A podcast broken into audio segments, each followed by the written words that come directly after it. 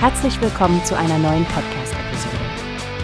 Diese Episode wird gesponsert durch Workbase, die Plattform für mehr Mitarbeiterproduktivität. Mehr Informationen finden Sie unter www.workbase.com. Guten Tag und herzlich willkommen zum Newsbase Podcast. Heute mit einer Lage, die für die Ukraine ziemlich prekär zu sein scheint. Die Panzerhaubitzen 2000, ein Hightech-Artilleriegeschütz aus Deutschland, sind eigentlich hochgeschätzt bei den ukrainischen Kräften, Stefanie. Genau, Frank. Aber die beeindruckenden Geschütze sind ohne die nötige Munition schlichtweg wertlos. Reuters Reporter haben eine Einheit nahe von Bachmut besucht und die Zustände sind erschütternd. Stell dir vor, eine Einheit ist von 100 auf nur noch 20 Prozent der Munitionsversorgung heruntergefallen. Das ist hart, besonders in einem so kritischen Moment. Roman, der unter dem Kampfnamen Lux bekannt ist, hat das sehr klar gemacht. Die Artillerieeinheiten könnten weit mehr Unterstützung bieten, wenn sie nur genügend Munition hätten. Ja, das macht den Munitionsmangel zu einem der gravierendsten Probleme.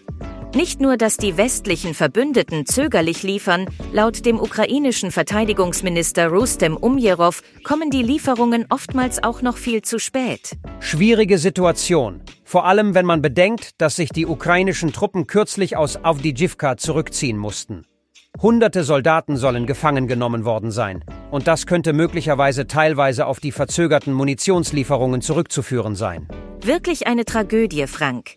Und während in Deutschland noch über die Lieferung von Taurus-Marschflugkörpern diskutiert wird, stehen die Truppen in der Ukraine laut Lux kurz davor, ganz ohne Munition dazustehen.